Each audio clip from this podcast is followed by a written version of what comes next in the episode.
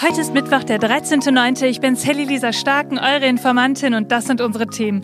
Ja, Überschwemmungen in Libyen, 10.000 Menschen werden vermisst und Erdbeben in Marokko, 100.000 Kinder sind betroffen.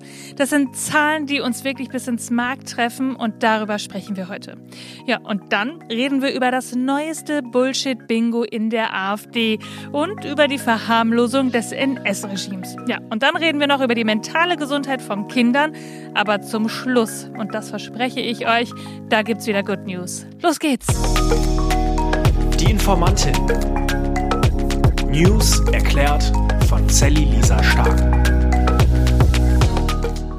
Ihr Lieben, der Regen hält an. Nicht nur bei uns regnet es gerade wirklich aus vollen Eimern, sondern ja, es ist ehrlich gesagt in weiten Teilen der Welt ganz anders als hier. Es ist nämlich wirklich richtig katastrophal und artet richtig in Extremwetter aus. In Libyen, da gibt es schlimme Überschwemmungen. 300 Tote in der Stadt Dana und über 10.000 Vermisste. 10.000 vermisste Menschen. Ich muss es nochmal wiederholen. Als ich das gelesen habe, da habe ich gedacht, wie geht das? Das sind Unwetter, die wir uns einfach auch nicht mehr vorstellen können. Es kann also dort auch mehrere tausend Todesopfer geben. Ganze Stadtteile sind da einfach mal weggeschwommen. Bewohner von Dana, die posteten im Internet Videos von dieser echt heftigen Zerstörung. Am Ufer des Flusses war die Dana, wurden ganze Wohnblocks einfach weggerissen. Mehrstöckige Häuser, die zuvor in wirklich deutlichen Abstand zum Fluss gestanden haben, die sind teilweise komplett eingestürzt und unter einer richtigen Schlammschicht. Und Libyen sagt auch, Leute, wir brauchen Hilfe. Wir schaffen das nicht allein. Die Stadt Dana, die ist gerade gar nicht begehbar. Die EU und auch die Türkei, die haben jetzt Hilfe angekündigt. Und seit Sonntag ziehen da diese heftigen Regenstürme übers Land. Und auch hier wieder, ja, diese Meldung, die schwersten seit 40 Jahren. Und Libyen hat es ja eh nicht leicht. Das nordafrikanische Land hat gerade zwei verfeindete Regierungen. Seit 2011 gibt es einen Bürgerkrieg nach dem Sturz von Langzeitmachthaber und diesen Namen, den habt ihr wahrscheinlich schon mal gehört, Muammar al-Gaddafi. In dem ölreichen Staat in Nordafrika, da ringen bis heute die zahlreichen Milizen um Einfluss und derzeit kämpfen da eben diese zwei verfeindeten Regierungen. Jeweils eine sitzt im Osten und die andere im Westen um die Macht im Land. Ja, und auch alle diplomatischen Bemühungen, den Konflikt irgendwie friedlich beizulegen, die sind bisher gescheitert. Und nicht weiter von entfernt in Nordafrika, Marokko. 2800 Tote nach dem Erdbeben und noch immer Bergdörfer, die man nicht erreichen kann. Die Hoffnung nach Überlebenden, die schwindet. Immer mehr. Und von der Erdbebenkatastrophe sind auch nach ersten Informationen des Kinderhilfswerk der Vereinten Nationen, UNICEF, zufolge etwa 100.000 Kinder betroffen. Man kennt zwar noch nicht die genaue Zahl der getöteten und verletzten Kinder, das sagt die Organisation, aber Kinder machten nach jüngsten Schätzungen 2022 fast ein Drittel der Bevölkerung des Landes aus. Und das ist eine relativ simple Rechnung. 300.000 Menschen sind von dem Erdbeben betroffen, also davon ein Drittel Kinder sind 100.000 Kinder. Ich verlinke euch wieder eine Seite mit Spendenkonten, falls ihr helfen mögt und könnt. Und wie immer gilt auch hier, das ist die Klimakrise. Lasst euch nichts anderes erzählen. Und da kommen wir doch gleich zum nächsten Hot Topic. Bei der AfD, da ging es diese Woche so richtig rund. Und ich habe euch da mal ein paar O-Töne mitgebracht, die ich mit euch unbedingt auseinandernehmen möchte. Fangen wir mal hiermit an.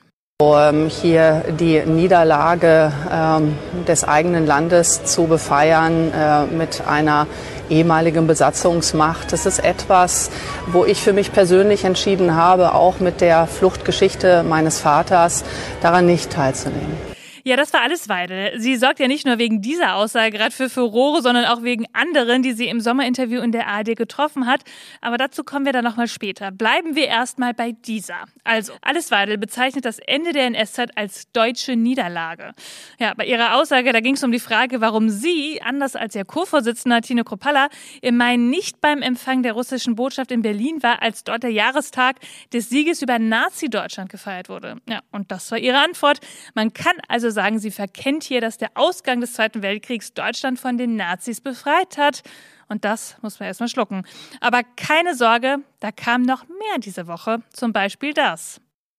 Unsere Vorfahren waren keine Verbrecher. Wir haben allen Grund, stolz auf unser Land zu sein.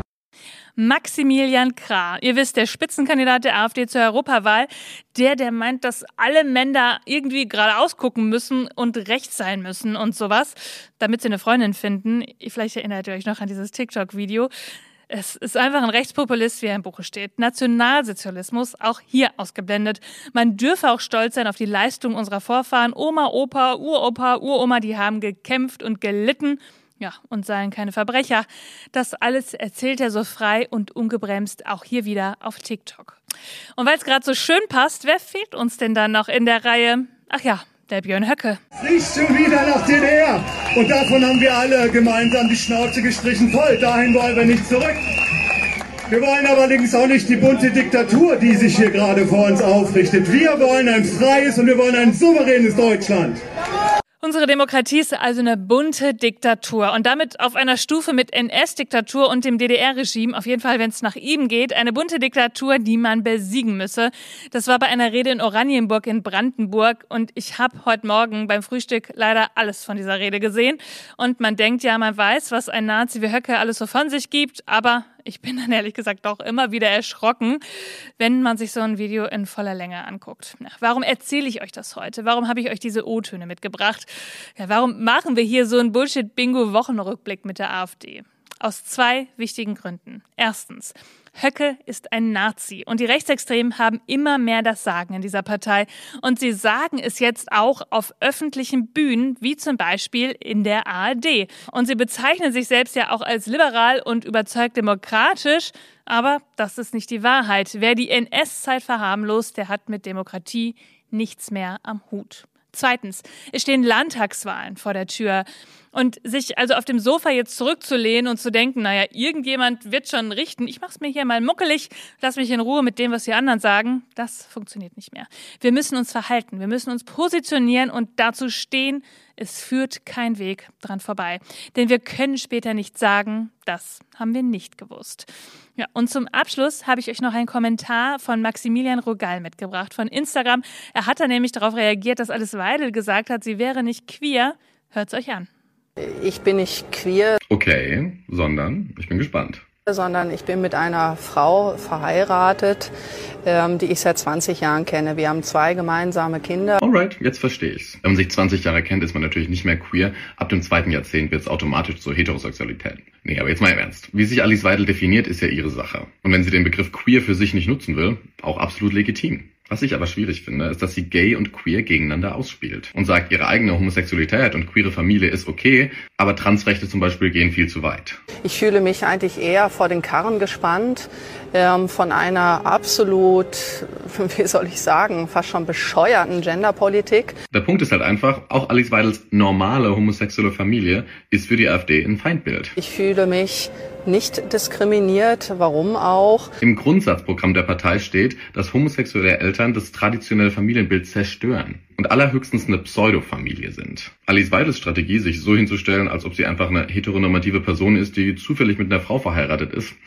wird also auf Dauer auch nicht aufgehen, weil die Partei, die sie vertritt, auch das vehement ablehnt. Die zwei gemeinsamen Kinder, die sie mit ihrer Frau hat, sind für ihre eigene Partei also nicht die gemeinsamen Kinder und ihre Familie eine Pseudofamilie. Ob sie das irgendwann verstehen wird, es bleibt spannend. Bundesfamilienministerin Paus will die mentale Gesundheit von Kindern stärken. Okay, wie kommt sie darauf? Die Frage ist ja eigentlich ganz easy zu beantworten, oder? Ich meine, Corona, Klimakrise, Krieg in Europa, alles kriegen auch die Kleinsten in unserer Gesellschaft mit. Und klar, das kann ja nicht spurlos an ihnen vorbeigehen. Ich meine, ich erinnere mich da immer an mein Patenkind, das singt immer noch dieses Händewaschlied aus Corona-Zeiten, damit es lang genug die Hände wäscht. Ja, und ihr habt bestimmt dafür auch so einige Beispiele auf Lager. Damit Schülerinnen und Schüler die aktuellen Krisen jetzt besser besser bewältigen können, hat Bundesfamilienministerin Lisa Paus ein Präventionsprogramm zur mentalen Gesundheit an Schulen ins Leben gerufen. In bundesweit mehr als 100 Einrichtungen, da sollen jetzt speziell ausgebildete Mental Health Coaches Schülern und Schülerinnen helfen, mit Sorgen und Problemen besser klarzukommen. Sie sagt, Zitat, das Aufwachsen in krisenhaften Zeiten und unsichere Zukunftsaussichten setzen viele junge Menschen unter enormem Stress. Zahlreiche Studien, die würden belegen, dass psychische Belastungen bei Kindern und Jugendlichen in den letzten Jahren enorm zugenommen haben haben. Mit den Mental Health Coaches bringen wir präventive Angebote zur Stärkung der Resilienz und der mentalen Gesundheit mitten in die Lebenswelt von Kindern und Jugendlichen. Ja, an die Schulen. Und diese Mental Health Coaches, ich habe keine Ahnung, wie oft ich das noch sagen muss, bis ich es wirklich richtig ausspreche, ja, die sollten an den Schulen Raum für Gespräche schaffen und den Schülerinnen und Schülern Mut machen, sich bei psychischen Problemen Hilfe zu holen. Die junge Generation braucht mehr Aufmerksamkeit und Stärkung, so Paus. Auch dazu werde mit den Mental Health Coaches beigetragen. Ich muss ja sagen, ich finde, das ist ein wirklich richtig guter Ansatz. Was denkt ihr? Und jetzt kam wie versprochen die Good News natürlich wieder zum Schluss und dabei geht's nochmal ums Klima und das finde ich richtig, richtig gut. Ich möchte es euch nicht vorenthalten, die Dürre in Deutschland, die ist vorbei. Das Helmholtz Zentrum für Umweltforschung sagt, dass sich die Dürre in fast ganz Deutschland aufgelöst hat. Vielleicht kennt ihr diesen Dürremonitor noch, da haben wir auch schon mal drüber gesprochen, so im Mai, Juni haben wir da mal drauf geschaut und gesehen, boah, große Teile von vor allem Ostdeutschland waren sehr tiefrot, es gab sehr viel Waldbrandgefahr und sehr wenig Wasser im Boden. Boden. Ja, man kann jetzt sagen, das hat sich gebessert. Im Osten sind die Böden immer noch ein bisschen trocken, aber für die Wälder ist diese Entwicklung gerade wirklich gut, dass es mehr Regen gab.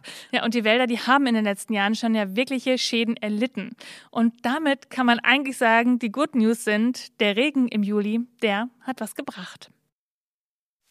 Ihr Lieben, das war schon wieder für diesen Mittwoch. Ihr findet wie immer alle Informationen und Quellen in den Show Notes. Informiert euch selbst, sprecht darüber, bildet euch eure eigene Meinung und schreibt mir, wenn ihr Fragen habt oder Anregungen. Und wenn ihr Lust habt, bewertet doch den Podcast, erzählt euren Freundinnen davon, euren Bekannten, eurer Familie, eurer Oma, eurem Opa euren Arbeitskollegen ist mir wirklich egal wem. Ich freue mich einfach, wenn wir mehr werden, wenn wir mehr über Politik zusammen sprechen. Ja, und auch wirklich bei diesen großen Krisen, die wir haben, Klimakrise, äh, Rechtspopulismus, dass wir uns da zusammen so ein bisschen unterstützen, helfen, aufklären ja, und dann einfach auch eine richtig gute Meinung bilden. Dazu sind wir hier bei der Informantin. Ich freue mich, dass ihr dabei seid und am Freitag hören wir uns wieder, denn irgendwas passiert hier immer. Bis dann! Die Informantin. News erklärt von Sally Lisa Stark. Eine Produktion von Seven World.